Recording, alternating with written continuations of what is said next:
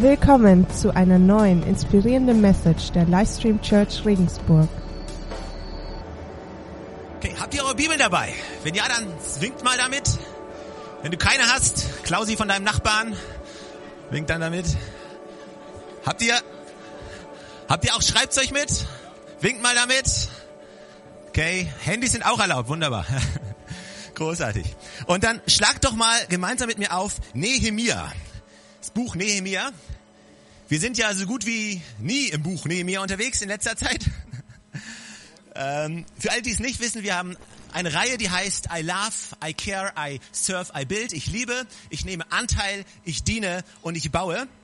Ähm, und einfach mal eine Zwischenfrage. Wer hat sich in den letzten Tagen, Wochen und Monaten, wo wir in diesem Buch unterwegs sind, mal gedacht, hm, wäre mal gut, sich mal das Buch durchzulesen? Wer hat mal angefangen, ein Buch Nehemia zu lesen? Okay, ein paar. Okay, sehr cool. Ähm, ich möchte euch einfach ermutigen, nutzt die Zeit, guckt mal in das Buch rein. Das ist kein sehr dickes Buch. Ich liebe selbst dünne Bücher. Und es ist ein Buch, was man gut verstehen kann. Ähm, ist eine gute Idee, das Buch zu lesen. Ich meine, es ist immer eine gute Idee, in der Bibel zu lesen, aber jetzt, wo wir gerade unterwegs sind, äh, erst recht. Und ich möchte einsteigen mit uns zusammen, Nehemiah, im Kapitel 1 und ich lese gleich vor von Vers 4, aber ganz kurz, einfach nur vielleicht für diejenigen, die noch nichts von dieser Serie gehört haben und nicht genau wissen, wo wir uns befinden. Es geht um Nehemiah, Nehemiah, der benutzt wird, von Gott zurückzugehen in die Stadt Gottes, nach Jerusalem, um diese Stadt wieder aufzubauen. Und wir steigen also quasi am Anfang in diesem Buch ein, wo quasi Berichte kommen in Richtung von Nehemiah und ihm wird quasi berichtet, wie es um die Stadt Gottes steht. Ja, dass die Stadt kaputt ist, dass die, dass die Mauern eingebrochen sind, dass das Volk leidet, dass es nicht gut aussieht für das Volk Gottes und für die Stadt. Und in Vers 4 sehen wir quasi seine, seine, seine Reaktion. Und da steht folgendes. Und es geschah, als ich diese Worte hörte, setzte ich mich hin, weinte und trauerte tagelang und fastete und betete vor dem Gott des Himmels. Als ich diese Worte hörte, setzte ich mich hin, weinte und trauerte tagelang und fastete und betete vor dem Gott des Himmels. Gott, ich danke dir für die Chance, die wir haben, heute Morgen von dir zu hören. Ich, ich bitte dich, dass du unsere Herzen aufmachst, dass wir unsere Ohren aufmachst, dass wir bereit sind, von dir zu hören, von dir zu empfangen. Dass es nicht einfach nur eine Predigt ist von vielen, die wir jetzt hier hören. Nein, wir sind hergekommen, um etwas Neues zu empfangen, von dir zu lernen, von dir zu hören. Und ich bitte dich, dass du unser Herz aufmachst, dass wir dass wir etwas von Neues von dir empfangen können, dass wir lernen können und unser Wissen über dich und, und unser Herz berührt wird, dass es einfach nicht nur ein Kommen ist, sondern dass wir von dir empfangen können. Amen. Lass mich einfach mit einem Statement anfangen, ganz vorneweg. Äh, es ist ein Statement, was ich geklaut habe, ist nicht von mir, ist nicht auf meinen Mist gewachsen, es ist von Joanna Haverkamp und sie hat Folgendes gesagt. Die Herrlichkeit Gottes spiegelt sich wieder in den besten Momenten der Menschheit. Okay, lass mich nochmal sagen. Die Herrlichkeit Gottes spiegelt sich wieder in den besten Momenten der Menschheit. Mit anderen Worten, die besten Momente, die Menschen haben, die besten Momente der Menschheit, in denen kannst du Gottes Herrlichkeit wiederfinden. Ja? Die Bibel spricht davon, dass Gottes Herrlichkeit diese Welt erfüllt und, und manchmal stellen wir uns die Frage, hey, wie sieht Gottes Herrlichkeit aus? Ja, Gottes Herrlichkeit spiegelt sich wieder in, in der Schöpfung. Gottes Herrlichkeit spiegelt sich wieder in vielen Dingen, aber Gottes Herrlichkeit spiegelt sich genau dann wieder, wenn Menschen zu ihrer Höchstleistung auflaufen. Ja, wenn die Menschheit so gut ist, wie sie überhaupt nur sein kann. Und oftmals reden wir von der anderen Seite. Ja, wir reden darüber, wie schlimm Menschen sein können, wie schlimm die Menschheit sein kann. Ja, und ich denke, das ist nicht ganz ohne Grund so. Ja, die Vergangenheit und die Geschichte hat uns gezeigt, dass die Menschheit zu extrem viel, vielen furchtbaren Dingen imstand sind. Ja, wenn du heute Abend zu Hause bist und die Nachrichten anmachst und heute Abend die Nachrichten schaust, dann wirst du sehen können, dass die Menschheit zu extrem vielen Dingen fähig sind, die nicht gut ist. Aber ich dachte mir, warum sollen wir nicht auch mal auf die Lichtblicke gucken, ja, auf die, die es manchmal gibt? Ja, bei all dem Schlimmen, was passiert, bei all den schlimmen Dingen, zu der die Menschheit fähig ist, gibt es auch immer wieder diese Lichtblicke gibt es immer wieder Menschen, wo du, wo du hinschaust und denkst, man, unglaublich, unglaublich, wozu Menschen imstande sind. Unglaublich zu sehen, wie viel Gutes Menschen bewirken können. Und immer, wenn man diese Lichtblicke erlebt, dann können wir uns daran erinnern, zu wem wir eigentlich gehören und in wessen Ebenbild wir eigentlich geschaffen sind und was Gott durch uns tun möchte. Wir waren vor einigen Wochen in Indien. Wir haben schon viel darüber erzählt.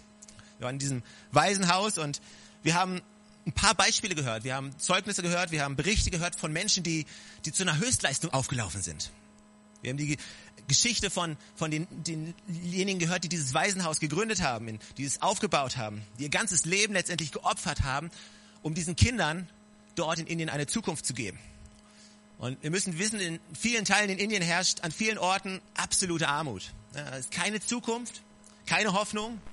Eltern, häufig völlig hoffnungslos, können meistens ihren Kindern auch nicht zu essen bieten, geschweige denn von irgendeiner Schulbildung, irgendwas in die Richtung. Und weißt du, dann ist da dieses Waisenhaus und diese Arbeit. Und für die Kinder dort ist es einfach der Hammer. Ja, so viel Hoffnung, so viel Freude, so viel Zuversicht durch diese Arbeit. Auch dazu sind wir menschenfähig. Wir können in eine Situation gehen, wo keine Hoffnung ist, wo keine Zuversicht ist, wo Menschen verloren sind und alleine sind und können diesen kleinen Kindern am anderen Ende der Welt Hoffnung geben, Zukunft geben, neuen Mut machen, dass ihr Leben längst noch nicht am Ende ist, dass sie nicht vergessen sind, sondern dass es einen Gott gibt, der für sie ist, der mit ihnen geht, der ihnen Hoffnung und Leben geben will. Dazu sind wir Menschen auch imstande. Man, man kann viele schlimme Dinge sehen, aber wir können Gutes bewegen, wir können Licht sein. Und lass uns noch so menschlich sein. Jeder von uns hat seine guten Seiten und guten Momente und jeder von uns hat seine schlechten Momente. Aber ich glaube, dass das ist das, was Gott tun möchte. Gott kann das nehmen, was kaputt ist, das nehmen, was zerbrochen ist und kann komplett neue Dinge schaffen. So ist unser Gott. Okay, Themenwechsel. Ich habe euch ein Bild mitgebracht, was ich neulich im Netz gefunden habe. Und vielleicht kennt ihr es. Ähm, ich liebe dieses Bild und es ist ein Bild von Jesus und ich, weiß nicht, ob Jesus wirklich so aussah. Äh, keine Ahnung, aber ich mag die Sandalen. Original Birkenstock. und Jesus ist im Gespräch mit einem jungen Mann und ich übersetze mal ganz kurz. Der junge Mann, der fragt ihn und er sagt, Jesus, warum erlaubst du all diese Dinge? All diese Dinge wie Dürre, Krankheiten, Kriminalität, Obdachlosigkeit, Hoffnungslosigkeit. Warum existieren all diese Dinge in unserer Welt? Und warum lässt du all das zu? Also das ist eine Frage, die uns bekannt vorkommt vermutlich. Die Frage, die extrem viele Menschen, auch Christen in dieser Welt immer wieder stellen. Und Jesus antwortet wie folgt. Und zwar sagt er, ah, ist interessant, dass du das zur Sprache bringst.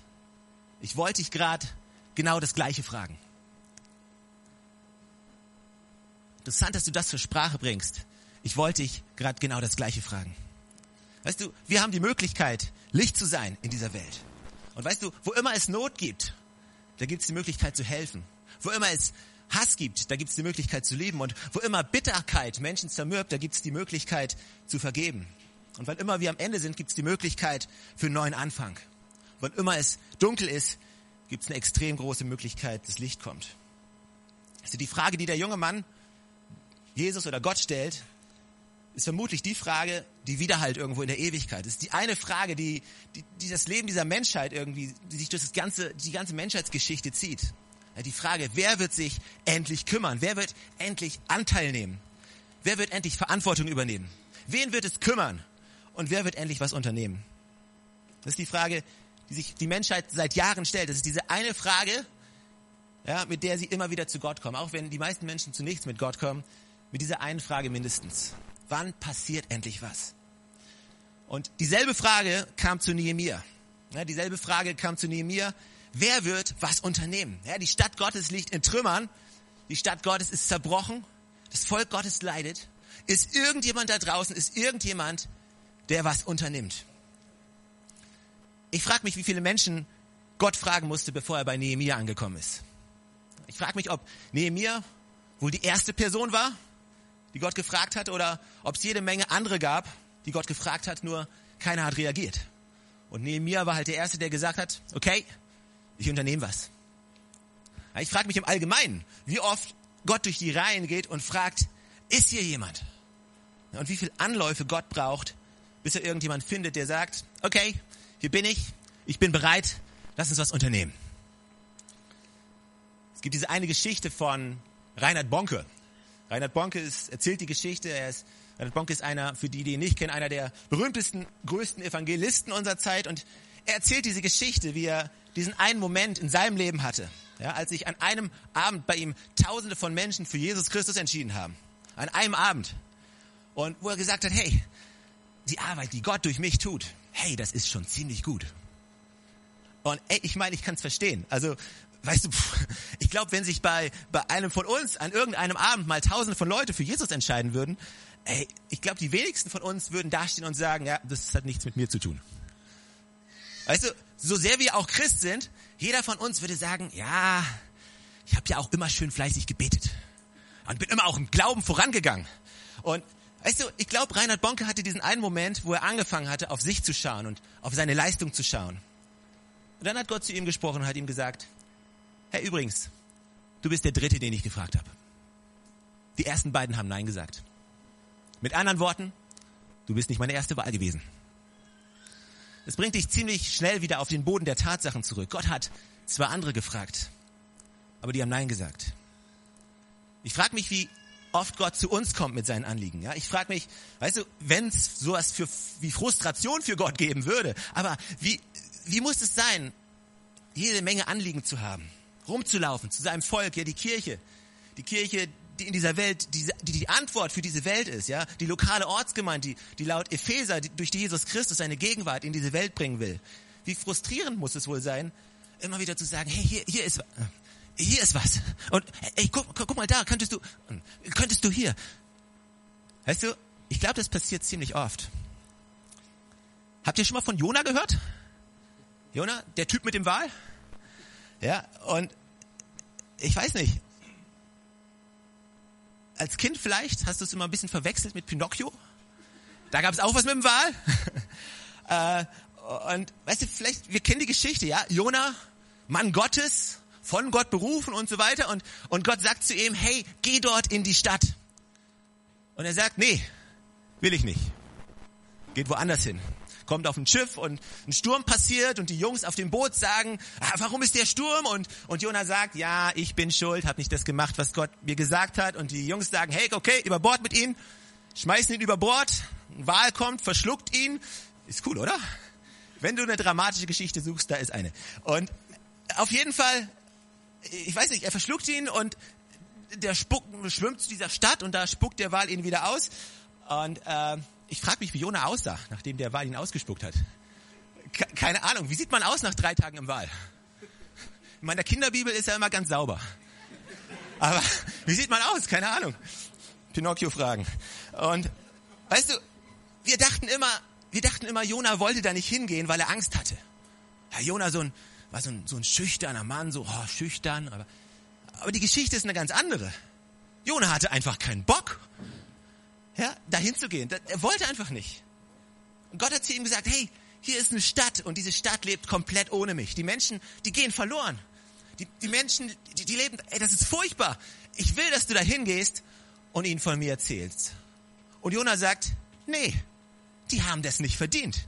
Die sind zu schlimm. Ich will da nicht hingehen. Wie wir sehen, Gott hat Wege, ihn auch dorthin zu bringen und dann, das können wir nachlesen in Jona Kapitel 3, die Stadt liegt dort und Gott hat eigentlich vor, die Stadt zu zerstören, aber die Stadt ist im Aufbruch und irgendwas passiert und, und Gott sagt, Kapitel 3, Vers 10, Gott sah ihre Taten, dass sie von ihrem bösen Weg umkehrten und Gott ließ sich das Unheil gereuen. Mit anderen Worten, er ließ davon ab, dass er es ihnen zu tun angesagt hatte und er tat es nicht. Gott wollte die Stadt verurteilen, aber er hatte Mitleid mit ihnen und sagte, nein, ich will es nicht machen. Jetzt würde man ja denken, ein Mann Gottes würde sagen, oh, preis den Herrn, yes, da gibt's Hoffnung. Nicht so Jona. Kapitel 4, Vers 1. Und es missfiel Jona sehr und er wurde zornig. Und er betete zum Herrn und sagte, ach Herr, habe ich's dir nicht gleich gesagt? Deshalb bin ich abgehauen. Denn ich wusste, dass du ein gnädiger und barmherziger Gott bist, langsam zum Zorn und groß an Güte und ich wusste, dass du ihnen vergeben wirst. Deswegen bin ich da nicht hin. Was für ein Statement. Hier, ist Gott, will einen Mann benutzen, sagt, komm on, geh in die Stadt. Komm on, wir können sie retten. Wir können ihn von mir erzählen. Und der Typ sagt, nö, das haben die nicht verdient. Ich frage mich, wie oft wir im Unterbewusstsein genau das Gleiche denken. Also verdient hat der es nicht. Wirklich Gott, dem soll ich jetzt helfen? Jetzt mal ganz im Ernst, da soll ich hingehen? Es missfiel ihm sehr. Und dann versucht Jona, äh, versucht Gott weiter mit Jona zu arbeiten. Und äh, aber Jona hat gesagt, das kannst du im Kapitel 4 von Jona kannst du es durchlesen. Jona hat sich eine Hütte gebaut, ist auf einen Berg hochgekraxelt, hat sich dort ein, eine kleine Hütte gebaut und hat gesagt, nö, jetzt bleibe ich hier. Kein Bock. Und Jona sitzt auf dieser Hütte und er schmollt und er schaut runter auf die Stadt. Die Sonne brennt, ist ein bisschen zu heiß für ihn. Und Gott sagt sich, ah, come on, lass eine Weinrebe wachsen. Und die Weinrebe wächst, schön über seine Hütte und bedeckt sein Haupt, dass er im Schatten sitzt. Und Jona denkt sich, oh, guck mal, eine Weinrebe, wie schön. Und ein Geschöpf Gottes, wunderbar, diese Weinrebe. Und sie spendet mir Schatten, grandios. Und er sitzt dort gemütlich, bequem in seiner Hütte. Und dann denkt sich Gott, ah, come on, ich schicke einen Wurm. Und dieser Wurm ist die Weinrebe wieder auf. Das ist die originale Geschichte von die kleine Raupe Nimmersatt. Die hat dort ihren Ursprung. Wenn du es nicht wusstest, eine auf der Bibel basierende Geschichte. Und, und die Weinrebe stirbt und Jona sagt sich, toll Gott. Ja, erst lässt sie wachsen und jetzt und, und jetzt, jetzt wieder Sonne. Und Gott sagt sich, man, hey, was muss ich noch machen, um dich aus deiner Bequemlichkeit wieder rauszuholen? Hör doch endlich auf, runterzugucken, zu schauen und zu verurteilen. Hey, ich will dein Herz bewegen. Dass du runtergehst in die Stadt, von mir erzählst, von meiner Liebe und von meiner Vergebung, von meiner Gnade. Es gibt eine Chance für diese Stadt. Diese Stadt kann gerettet werden. Du hast das Wort in dir, Jona. Geh. Das Gleiche sagt er zu uns. Wir haben das Wort Gottes in uns. Gott stellt sich die Frage, wer wird sich endlich kümmern? Und zum Abschluss lass mich dir drei Fragen mitgeben, drei kurze Fragen, die ich stelle, aber nicht nur mir, sondern uns allen stellen möchte. Frage Nummer eins. Bist du bereit, dich von Gott stören zu lassen? Bist du bereit, dich von Gott stören zu lassen? Wie bequem hast du es dir gemacht? Jetzt, wo du deine Schäfchen im Trockenen hast, jetzt, wo du Jesus Christus kennengelernt hast, jetzt, wo er vielleicht dein Retter ist, jetzt, wo du seinen Segen über dein Leben genießt, ja, jetzt, wo du weißt, wie, wie bequem hast du es dir gemacht? Oder lässt du es immer noch zu, dass Gott dich ab und zu mal unterbricht? Lässt du dich stören? darf Gott an deine Tür klopfen und sagen, hey, hör mal, da ist jemand, der braucht deine Hilfe. Da ist jemand, dem könntest du von mir erzählen. Da ist jemand, der braucht Unterstützung. Da ist jemand, könntest du was machen? Lassen wir noch zu, dass uns Gott in unserer Bequemlichkeit unterbricht und aus all dem Segen herausreißt, damit wir anderen helfen können. Ich denke immer an die Fischer. Ja, die Fischer, die, als Jesus die ersten Jünger berufen hat, wo er, die Fischer, die haben gefischt die ganze Nacht, haben nichts gefunden und Jesus kommt und sagt, come on, Leute, geht noch mal raus, fischt noch mal. Ja, und sie, sie gehen noch mal raus und fischen und, und sie fangen so viel, dass ihre Netze anfangen zu reißen. Das Lukas 5, ihr könnt es nachlesen. Ein Boot nach dem anderen muss kommen, die, weil die Boote anfangen unterzugehen. Die machen den größten Fang ihres Lebens. Und Petrus am, am Ufer, er fällt auf die Knie und sagt, Jesus, Retter, Heiland, fantastisch, so viele Fische, juhu, hey, das ist gut. Und ich sehe so wie bei Dagobert Duck, so die, die, ich sehe die Dollarzeichen, ja, die Dollarzeichen in den Augen von den Jüngern, weil sie sehen all die Fische und in ihrem Kopf und in ihrem Herzen, ach guck mal, das sind die neuen Boote mit den neuen Fangmechanismen, die wir uns schon kaufen wollten, mit den neuen Netzen. Das Haus, was ich endlich abbezahlen kann, die Schulbildung für meine Kinder. Hey, die Zukunft ist sicher. Segen Gottes im Überfluss. Und ist es nicht das, was wir uns wünschen? Ist jemand hier, der sich Gottes Segen im Überfluss wünscht? Ach, komm on, seid ehrlich. Es ist okay, es ist nichts Falsches daran. Gott möchte dich segnen. Es ist nichts Falsches daran. Zu sagen, hey Gott, segne mich bis zum Überfließen. Aber was passiert, wenn er es macht? Die Jünger wurden gerade gesegnet. Sie, sie machen den größten Fang ihres Lebens. Sie fangen an zu planen und, und dann sagt Jesus zu ihnen, so komm, wir gehen. Äh, wie? Gehen? Ja, wohin denn? Ja, komm, lass uns losziehen ich mache euch zu Menschenfischern.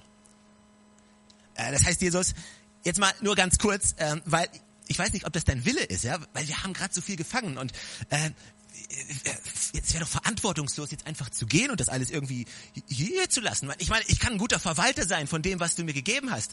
Ich kann mich drum kümmern, ganz ehrlich. Ich gebe auch drei Fische den Arm, ehrlich. Und weißt du, wir lesen uns das durch und wir denken manchmal und lesen und ja, und Jesus sagte, komm, wir gehen und alle Jünger sagten, juhu, los geht's. Glaubst du wirklich, das war so einfach für die? Also die Jünger, wir, wir denken immer, die Jünger, das waren heilige Männer. Nee, nee, nee, nee, nee. Das waren fluchende Fischermänner. Ja, ist so. Jedes zweite Wort war ein Wort, was wir hier vielleicht nie aussprechen würden. Und dann sehen die, weißt du, ich kann mir vorstellen, wie die all die Fische gesehen haben und dachten, boah, yeah. Und, und, und jetzt gehen?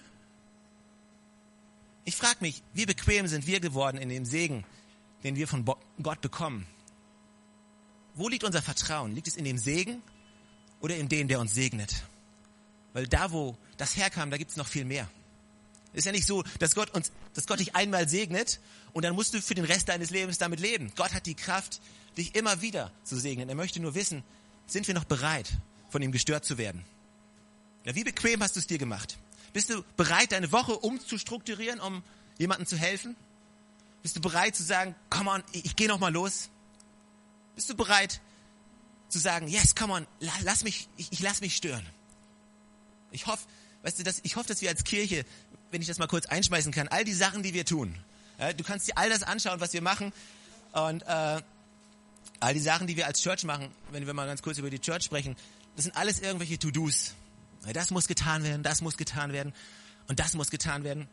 Und, und wenn wir nicht aufpassen, dann, dann werden wir irgendwo zu professionellen Christen, die irgendwo im Dienstplan stehen und ab und zu mal dienen, weil es halt gemacht werden muss. Aber wir sehen nicht mehr, dass jedes Mal, wenn wir unsere Hände heben, jedes Mal, wenn wir kommen, unsere Zeit geben, unsere Energie geben, dass es eine von Gott gegebene Möglichkeit ist, Menschen zu erreichen. Lassen wir uns stören. Die zweite Frage. Bist du bereit, Verantwortung zu übernehmen? Bist du bereit, Verantwortung zu übernehmen? Ich liebe die Antwort von Nehemia. Als die Not zu Nehemia kam, war es nicht so, dass er gesagt hat, ah, pff, ja, ich sehe das, ah, es ist schlimm. Ich frag mich, ich frag mich, wer wird da mal was machen? Ich frage mich, also, mal gucken, ja, also, nee, nee. Nehemia hat den Bericht bekommen und hat gesagt, okay, ich übernehme Verantwortung, ich bin dran, ich mach was. Wie? Keine Ahnung. Wann? Keine Ahnung. Was genau machen, weiß ich auch nicht. Bin ich Baumeister? Nö. Habe ich eine Ahnung von Mauerbauen? Hm, nee. Weiß ich irgendwas? Nö. Bin ich bereit? Ja. Weißt du, Gott sucht nicht, Gott sucht keine Profis. Kannst du die Bibel durchlesen, von vorne bis hinten. Die Leute, die, die Gott aussucht, sind meistens nicht die Leute, die wir aussuchen würden. Aber, weißt du, Weißt du, Gott sucht einfach nur nach Menschen, die sagen, hey, ich bin bereit. Wie? Keine Ahnung. Wann? Keine Ahnung. Habe ich, hab ich genug Weisheit? Hey, vermutlich nicht. Bin ich klug im Mut? Ah, auch nicht. Hey, ehrlich, wenn ich mal anschaue, die, die Leute, die Gott uns in dieser Church anvertraut hat, in unserer Gemeinde, hey, was passiert, wenn wir bereit sind? Was, was würde passieren, wenn wir sagen würden, come on? Also dann kommt Gott auf und gibt uns auf übernatürliche Art und Weise die Kraft, die wir brauchen und die Weisheit, die wir brauchen. Wenn wir anfangen, auf dem Wasser zu laufen, wenn wir anfangen, im Glauben Schritte zu gehen, dann kommt er und hilft uns. Also wenn du diesen übernatürlichen Gott erleben willst, dann musst du ihn austesten. Weil weißt, vielleicht spricht Gott ja gerade zu dir und sagt, hey, das sind die Menschen, die ich mit dir erreichen möchte. Puh, bestimmt für meinen Nachbarn, oder? Ja, mich kann Gott nicht meinen. Also ich weiß, ich kenne mich, ich bin nicht gut genug. Hey, ich habe gestern meine Bibel nicht gelesen. Hey, 80 Prozent in diesem Raum geht's genauso. Zehn Prozent würden es zugeben. Ah, aber Gott sucht nicht die perfekten Leiter. Glaub mir. Bist du bereit, dich von Gott stören zu lassen? Bist du bereit, Verantwortung zu übernehmen? Die dritte Frage, die ich stelle, ist wahrscheinlich die entscheidendste von allen. Die dritte Frage ist, hat Jesus dein Herz? Hat Jesus Zugang zu deinem Herzen? Weil Weißt du, all das, was ich gerade gesagt habe, dieses von Gott bewegt werden, von Gott berührt werden, von dieses Verantwortung übernehmen, zu sagen, ja, ich bin bereit. Das passiert nicht oder das kann nicht gesund laufen aus einem Schuldgefühl, aus einem Pflichtbewusstsein. Ah, ich sollte. Weißt du, es ist auf Dauer nur dann tragbar, wenn du sagst, hey Jesus, berühre mein Herz dass dein Herz von Jesus berührt wird, dass Gott dich berührt und du siehst, was Gott siehst, du, du fühlst, wie Gott fühlt. Und dass diesem Überfluss deines Herzens heraus sagst, hey, ich bin bereit. Ich weiß nicht wie, aber mit der Kraft von Jesus Christus bin ich bereit. Ich bin nicht weise genug, aber mit der Kraft von Jesus. Er wird mir die richtigen Worte geben. Und vielleicht vergeigst du einige Sachen, vielleicht machst du Fehler. Aber weißt du was? Wie sieht deine persönliche Beziehung mit Jesus aus? Also wir können uns die Lippen wundreden, wir können noch so viele Pläne schmieden, so viele Gottesdienste reißen, wie wir wollen, wenn, wenn dieser Jesus für dich keine Realität ist, sondern du einfach nur professioneller Christ bist, der halt zur richtigen Zeit die richtigen Sachen sagt, zur richtigen Zeit klatscht, zur richtigen Zeit die Hände hebt, einmal in der Woche zum Gottesdienst kommt, hey, dann wird das alles nicht funktionieren. Aber der Moment, wo Tag nach Tag nach Tag Jesus dein Herz gewinnt, er zunimmt und du abnimmst und seine Gegenwart dein, dein Leben und dein Herz erfüllt, das ist der Moment, wo du gefüllt wirst vom Heiligen Geist, wo der Heilige Geist in dir fängt, anfängt zu wachsen, wo du dieses Leben anfängst zu führen, was Gott für dich hat. Lukas 5, Vers 5, die wohl wichtigsten Worte oder eine der wichtigsten Worte, die in der Bibel gesprochen werden. Ich habe gerade von den Fischern erzählt, sie haben gefischt die ganze Nacht, sie haben nichts gefangen. Sie kommen an Land und dann kommt ein Schreiner. Ja, ein Schreiner sagt zum Fischer, hey, geh noch mal raus, fisch noch mal. Äh, Schreiner, wir sind Fischer. Ein paar Schimpfwörter eingefügt, die ich jetzt nicht wiederhole. Hey, wir haben die ganze Nacht nichts gefischt. Da gibt's nichts. Und Jesus sagt, geh noch mal raus und werf die Netze raus auf der anderen Seite vom Boot. Und die, und die Jünger sagen folgendes. Wir haben die ganze Nacht nichts gefangen. Aber weil du es sagst, gehen wir noch mal raus. Keine Ahnung, wie das funktionieren soll, Gott, aber weil du es sagst. Ich weiß nicht, woher ich die Kraft nehmen soll. Aber weil du es sagst. Ich baue mein Leben nicht auf dem auf, was ich sehe, auf dem, was ich erkenne, sondern auf dem Wort, was du gesprochen hast. Und weil du es sagst, Jesus, werde ich mich kümmern. Und weil du es sagst, Jesus, werde ich Verantwortung übernehmen. Und weil du es sagst, weißt du, wir legen häufig so viel Wert auf unsere eigene Willensstärke. Wer von euch hat sich schon mal einen Vorsatz fürs, fürs neue Jahr genommen und hat diesen Vorsatz ziemlich schnell wieder gebrochen? Cool. Hey, das, das, das Problem ist, uns geht's allen genauso. Wir glauben, dass aus unserer Willensstärke, dass wir so viel erreichen können. Robert Medu, ein, ein Prediger, er hat folgenden Satz gesagt. Die Kraft liegt, die Kraft liegt nicht in unserem Willen, sondern die Kraft liegt in seinem Wort. Die Kraft liegt nicht in unserem Willen, sondern die Kraft liegt in seinem Wort. Warum funktioniert das nicht mit deinem Willen? Warum funktioniert das nicht, wenn du dir einen Vorsatz nimmst? Immer wieder und immer wieder. Weil dein Wille nicht stark genug ist. Unser Wille ist nicht stark genug. Er bringt uns genau das Dilemma, in dem wir gerade sind. Deswegen brauchen wir Jesus. Deswegen brauchen wir Vergebung. Deswegen brauchen wir Heilung. Deswegen brauchen wir wieder Herstellung.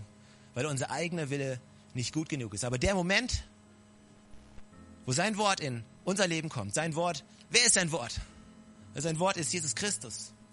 Johannes Kapitel 1. Und sein Wort wurde Fleisch und zog in die Nachbarschaft. Jesus Christus ist das lebendige Wort. Und der Moment, wo er jeden Tag in deinem Herzen ist, jeden, Her jeden Tag dein Herz berührt und dieses Wort lebendig in dir wird, fängst du an, dieses Leben zu leben. Wann hat Jesus das letzte Mal zu dir gesprochen? Wann hat Jesus das letzte Mal zu dir gesagt, hey, Entschuldigung, die, entschuldige die Störung. Es tut mir furchtbar leid. Ich weiß, du hast gerade eine super Zeit in all dem, was ich dir geschenkt habe, aber ist okay, aber ey, dürfte ich dich stören? Da ist jemand, der braucht Ermutigung. Könntest du, ich weiß, du hast deine Woche geplant und es würde vielleicht heißen, dass du deine Woche umstrukturieren müsste, aber hey, da ist jemand, der braucht Hilfe. Da ist jemand, der braucht jemanden, der sich in ihn investiert. Da ist jemand, der braucht einfach Woche für Woche jemanden. Hey, da ist ein Team am Sonntagmorgen, die, die brauchen dringend jemanden. Vielleicht das Welcome-Team. Da kommen Leute am Sonntag in Gottesdienst. Sie kommen zum ersten Mal in mein Haus. Ja, das ist meine Kirche, weißt du, das ist mein Zuhause und ich, das ist das, was ich gesagt habe, was ich bauen werde. Und Leute werden kommen zum allerersten Mal, die, die kennen mich vielleicht noch nicht. Die haben vielleicht ein schlechtes Bild von mir. Die wissen gar nicht oder die glauben gar nicht, dass es mich überhaupt gibt. Könntest du kommen und ihnen die Hand schütteln und ihnen Lächeln geben? Und sie willkommen heißen bei mir zu Hause und sie wissen lassen, dass es einen Gott gibt. Sie wissen lassen, dass sie nicht alleine sind. Könntest du jemanden von mir erzählen? Könntest du jemanden erzählen, dass es einen Retter gibt, der für sie am Kreuz gestorben ist? Könntest du irgendjemandem erzählen, dass es Hoffnung gibt? Einen neuen Start gibt? Könntest du, könntest du, entschuldige die Störung, aber könntest du? Wann hat Jesus das letzte Mal dich gestört? Ich frage mich, wann hat Jesus das letzte Mal mich gestört? Oder predige ich hier einfach meine Predigt und dann gehe ich nach Hause und das war's? Wann hat Jesus das letzte Mal mich gestört? Hey, ich bete, dass wir eine Gemeinde werden, die sich stören lässt. Ich bitte, dass wir eine Gemeinde sind, die sich herausfordern lässt. Ich bitte, dass wir eine Gemeinde sind, die nicht einfach Tag ein, Tag aus das macht, was sie halt macht, sondern ich bete, dass Jesus Christus Zentrum ist. Anfang ist und Ziel ist, Hoffnung ist, dass er die Fülle ist, aus dem wir das tun, was wir tun. Warum stehen wir nicht gemeinsam auf? Wenn es euch nicht ausmacht, warum nehmen wir nicht einfach ein paar Minuten Zeit und beten einfach diesen Jesus an? Ich frage mich, was Jesus dir sagen möchte.